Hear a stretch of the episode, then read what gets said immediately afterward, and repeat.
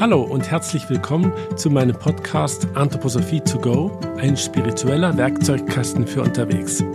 Ich bin Wolfgang Held und ich freue mich, dass du dabei bist. Heute ist Pfingstsonntag und deshalb möchte ich gerne einige Gedanken mit dir zu diesem Fest, was ja etwas unbekannt ist, teilen. In dem Dreiklang der christlichen Feste, die sich auf Jesus Christus beziehen, Weihnachten, Ostern und Pfingsten, ist Weihnachten das Fest der Geburt. Schon die Geburt eines Menschen ist etwas so Großes, Unfassbares. Und wie viel größer ist es dann, wenn es um die Geburt eines Gottes geht, der sich auf die Erde begibt. Weihnachten ist ein Fest der Nacht. Und die Nacht ist eben dem Verstand nicht zugänglich, sondern dem Gefühl.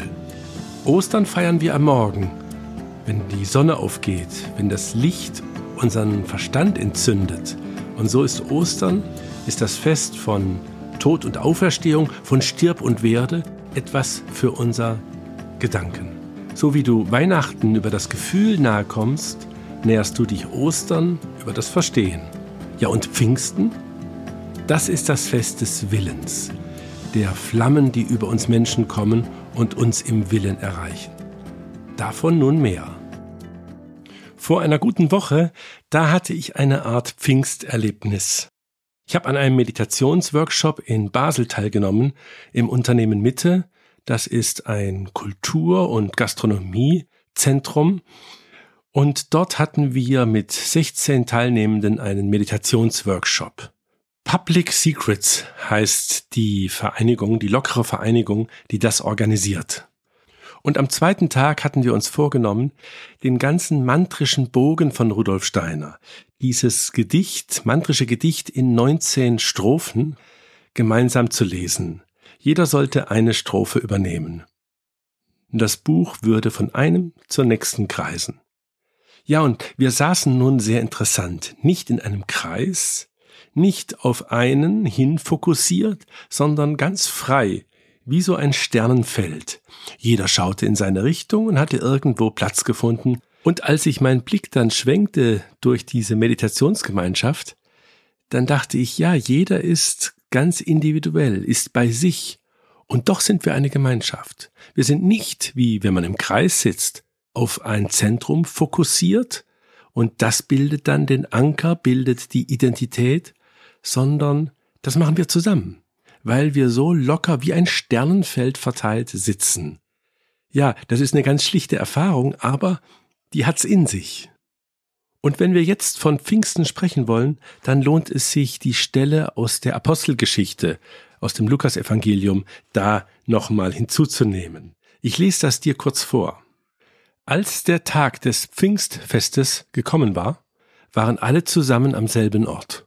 Das ist also die Voraussetzung, das ist das Intro, die Bedingung, dass die Gemeinschaft sich versammelt, beisammen ist, an einem Ort. Da kam plötzlich vom Himmel her ein Brausen, wie wenn ein heftiger Sturm daherfährt, und erfüllte das ganze Haus, in dem sie saßen. Und es erschienen ihnen Zungen wie von Feuer, die sich verteilten, auf jeden von ihnen ließ sich eine nieder. Da ist also nicht von einem Feuer die Rede, das sich dann auf alle verteilt, sondern für jeden gibt es eine einzelne Flamme. Ja, so war es bisschen da in unserer Meditationsrunde. Da hatte dann doch jeder seine eigene Inspiration, seine ganz eigene Resonanz auf diese Texte. Und das ist, glaube ich, ein Bild der neuen Gemeinschaft. Da ist nicht mehr ein Zentrum, auf das wir uns beziehen, eine Idee, ein Programm, sondern wir selbst sind es, die das Netz, das Netzwerk, das Miteinander herstellen. Und da sitzt jeder, wo er gerade sitzt, bleibt Identität und ist doch ein Glied der Gemeinschaft. Das ist, würde ich sagen, was eine pfingstliche Gemeinschaft ist, wo jeder seine ganz eigene Flamme erhält und dann doch ein gemeinsames Feuer, ein gemeinsamer Wille entsteht. Und ich habe ja in den letzten Podcasts von der Schule gesprochen. Ich würde auch sagen, da vollzieht sich dieser Wandel, dass nicht mehr alle Augen da auf den Lehrer, die Lehrerin gerichtet sind. Das ist die alte Gemeinschaft, sondern man ist eine Lerngemeinschaft. Das sind alle miteinander und da ist im besten Falle jeder und jede Mal Lehrer und Lehrerin. In der Apostelgeschichte geht es dann noch weiter, denn nachdem alle so ihr eigenes Feuer aufgenommen haben, beginnen sie in ihrer eigenen Sprache zu sprechen. Und alle wurden vom Heiligen Geist erfüllt und begannen in ihren Sprachen zu reden, wie es der Geist ihnen eingab. Das ist doch großartig. Jeder spricht in seiner Sprache. Jeder findet seine ureigene Sprache, findet den Ausdruck, der zu ihm passt, der zu ihm gehört. Wie viel Trauma, wie viel Verstummen ist heute in unserer Gesellschaft, wo gerade das nicht gelingt. Nicht gelingt, von uns zu erzählen, nicht gelingt, uns zu erzählen. Und ich würde auch sagen, sich selbst gegenüber, dass man gar nicht, es gar nicht so leicht ist, sich selbst zu verstehen, die Sprache zu finden, um sich selbst sich zu erklären. Um für diese Erzählung, die jeder und jede von uns heute ist, die Worte, den Ausdruck zu finden. Und ich hoffe, du verstehst mich richtig. Damit meine ich jetzt nicht irgendeine Form von Selbstdarstellung, sondern den persönlichen Beitrag, den wir ganz einzeln zum Verständnis der Welt, ja, als Anteil auch der Wahrheit beitragen können. Und umgekehrt, was wäre an Frieden, an Miteinander möglich, wenn alle Menschen ja dazu kämen, sich selbst aussprechen zu können, ihre eigene Sprache zu finden, ihre Wunden, ihre Scheu, ihre Angst überwinden würden und sich aussprechen würden. Und ich vermute, wo sich heute viel entrüstet wird, wo geschimpft wird, empört wird, dann ist das oft gerade ein Ausdruck dafür, dass man eben nicht in der Lage ist, nicht dahin kommt, sich selbst eine Sprache zu geben. Und dann fällt es in diese allgemeine Protestsprache hinein. Denn in seiner eigenen Sprache zu sprechen, so wie es in der Apostelgeschichte heißt, das heißt ja, sein Innerstes zeigen zu können. Dabei hat Emil Bock, der anthroposophische Theologe, noch einen interessanten Gedanken zugefügt, dass er über Pfingsten schreibt, der Lichtflamme von oben antwortet die Wärmeflamme von unten. Ja, das ist ja Goethes Satz aus dem Faust, wenn ihr es nicht fühlt, ihr werdet's nie erjagen, wenn's euch nicht von Herz zu Herzen ist. Ja, und das ist wohl die Bedingung dafür, dass diese Inspiration dann möglich ist. Und um sie besser zu verstehen und um zu verstehen, was dabei mit Heiligem Geist gemeint sein könnte, möchte ich gern noch zwei Gedanken oder ein paar Gedanken mit dir teilen. Zum Pfingsten gehört ja die Himmelfahrt dazu. Das Fest zehn Tage zuvor, an dem der Sohn zum Vater aufsteigt. Da heißt es im Johannesevangelium, ich gehe zum Vater. In meines Vaters Haus sind viele Wohnungen. Ich gehe hin, um euch die Städte zu bereiten. Nun, ich bin kein Theologe und will mich auch nicht in theologischen Einzelheiten verlieren, will aber doch diesen Gedanken fassen. Ich gehe zum Vater. Wer ist der Vater? Der Vater ist doch die ganze Welt. Unsere Welt ist die Schöpfung, ist die Natur. Ich gehe in die Natur, heißt das doch. Ich gehe in die Erde, ich gehe in das All, ins Alle. Ich werde eins mit dem Vater. Der Sohn und der Vater werden eins. Und ich übersetze das für mich, das Werdende, Zukünftige, das ist der Sohn und das Gewordene, das Ewige, das wird eins. Das Werdende und das Seiende ist eins. Und dann heißt es, in meines Vaters Haus sind viele Wohnungen. Das heißt, wir selbst sind eingeladen, wir selbst sind in dieses Haus eingeladen. Wir selbst und Christus kommen zusammen. Bei Rudolf Steiner heißt das in seinem Jugendwerk, ähm, wie heißt es da, der Weltengrund hat sich ganz in den Menschen ausgegossen. Der Himmel ist ganz in uns aufgegangen, ist in uns. Ja, das ist doch diese pfingstliche Botschaft, dass Vater und Sohn in uns sind. Der Himmel ist nicht oben, ist nicht in einer fernen Zukunft, sondern ist mitten unter uns. Und er kommt über uns als Flammen, als Flammen des Lichtes. Ja, und was macht die Flamme? Sie erweckt ja, sie lässt uns wach werden. wach werden. Und nun kommt dieses so schwierige Wort für den Heiligen Geist. Was ist der Heilige Geist? Der Heilige Geist ist doch sehr nah dem heilenden Geist. Heilig und heil, zwei Seiten, doch von ein und demselben. Und nun ist ja in vielen Sprachen, im Lateinischen mit Anima, im Griechischen mit Pneuma und auch im Aramäischen in der Sprache, in der Jesus wohl sprach, Geist und Seele, Geist und Atem eins. Und der Atem, das ist das Leben. Das heißt, ich möchte diesen Bogen spannen und jetzt mit Heiligem Geist die Heiligkeit des Lebens eigentlich verstehen. Und so zum Schluss dieser kleinen Pfingstbetrachtung auf sieben Felder mit dir schauen, wo diese Heiligkeit des Lebens für uns, für dich, für mich irgendwie greifbar ist.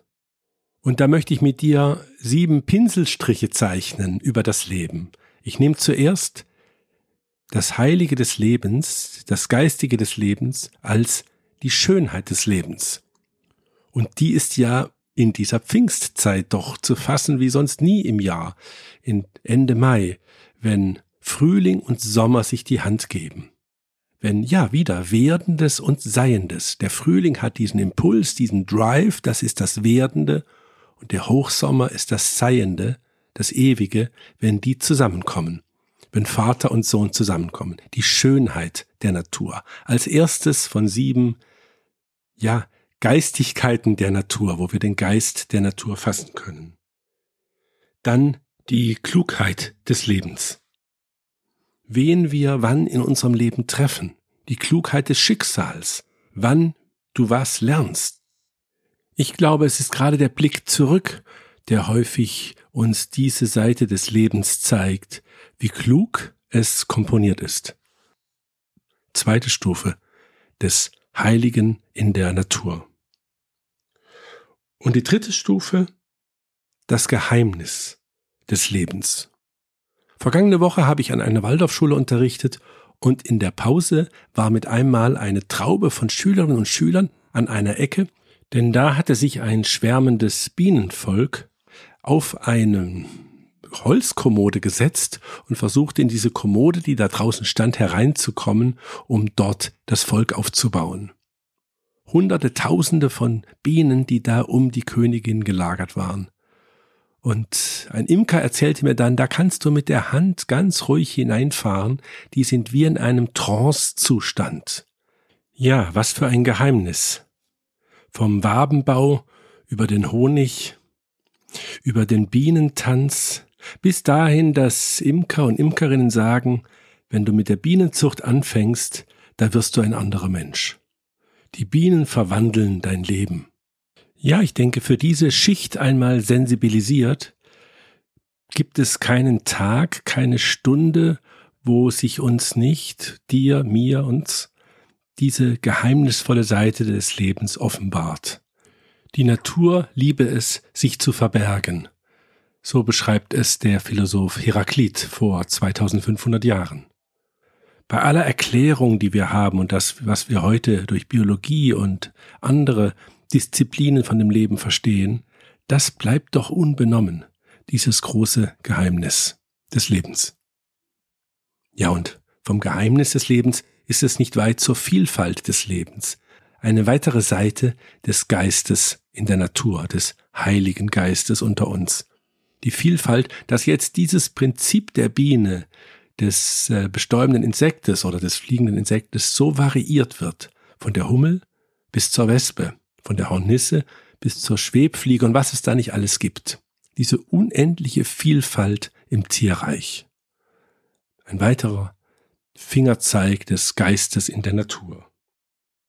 Und dann komme ich zum Witz des Lebens, dass das Leben selbst Humor besitzt. Und dazu eine Begebenheit, die mir vor zwei Tagen passiert ist. Und sicher kennst du auch solche Beispiele, dass das Schicksal sich oft nicht durch Strenge und Ordnung zeigt, sondern durch Witz und Humor. Mit meiner Frau wollte ich in das Konzert von Anna-Sophie Mutter nach Basel und wir kamen zu spät, weil es schon um 19 Uhr begann. so dass wir nur den zweiten Teil hören konnten. Und in der Pause kamen wir hinzu und wir standen mit einer Bekannten an einem Tisch, einer Sängerin, und ich fragte, ja, was für ein Publikum ist denn hier? Und dann sagte sie, ja, das sind jetzt keine Musikkenner, sondern alle möglichen Leute. Schau dir ihn zum Beispiel an. Und sie zeigte auf ein freundliches Gesicht, was gerade an uns vorbeilief. Von dem wir den Eindruck hatten, ja, das ist jetzt nicht jemand, der täglich in ein Konzert geht. Und dann will es der Zufall, will es der Witz des Lebens, dass gerade dieser Mann dann neben unseren beiden Plätzen sitzt und dann sogar meinte, ja, ah, wir kommen jetzt zu spät. Er wollte sich gerade nämlich auf unseren Platz jetzt setzen und wir kommen sehr nett ins Gespräch und äh, er fragte uns, warum wir zu spät kamen. Und jetzt wussten wir, wie das Publikum ist. Ein so äh, netter Mann. Fast 2000 Plätze hat dieser Saal und gerade dieser Mensch sitzt da neben uns. Ja, das Leben hat Humor. Und das Leben hat Stärke die Pflanzen, die durch den Beton sich ihren Weg suchen. Ja, die Stärke des Lebens.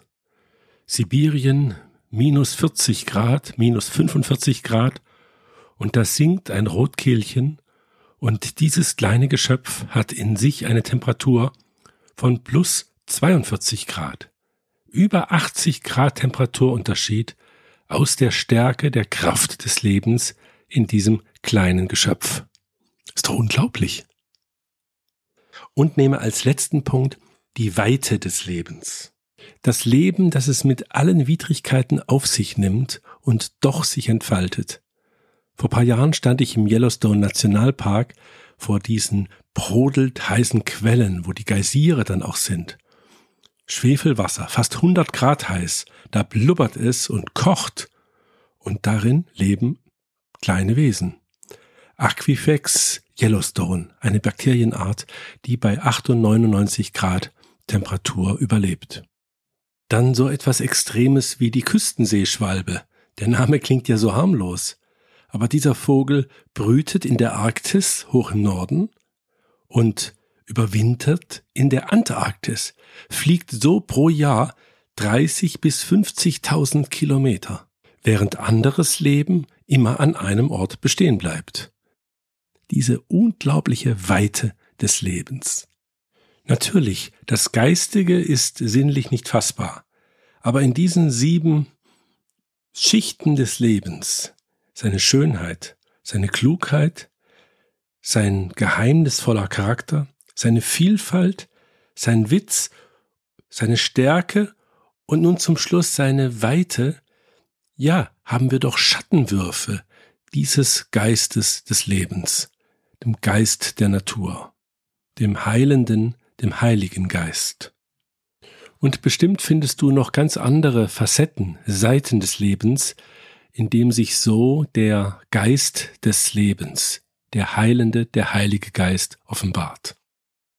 Und das Pfingstfest ist wohl das Fest, an dem dieser Geist über uns kommt, uns inspirieren will, dass jeder in seiner Sprache lernt zu sprechen. Und die neue Gemeinschaft, die Pfingstgemeinschaft, bildet sich gerade dadurch, dass jeder seine ureigene Sprache lernt zu sprechen.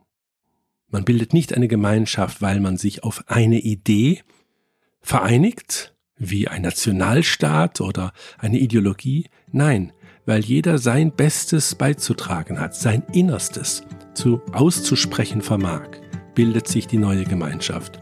Ich glaube, das ist Pfingsten und deshalb sagen wohl Theologen und Theologinnen mit Recht, es ist ein Fest der Zukunft.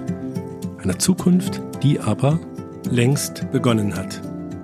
Ich wünsche dir ein reiches Pfingstfest und dass der Heilige Geist, der Geist des Lebens, dich inspiriere. Du hörtest eine Folge von Anthroposophie to go ein spiritueller Werkzeugkasten für unterwegs. Hat dir der Podcast gefallen? Gib gerne eine Bewertung ab und abonniere unseren Kanal. Bis bald!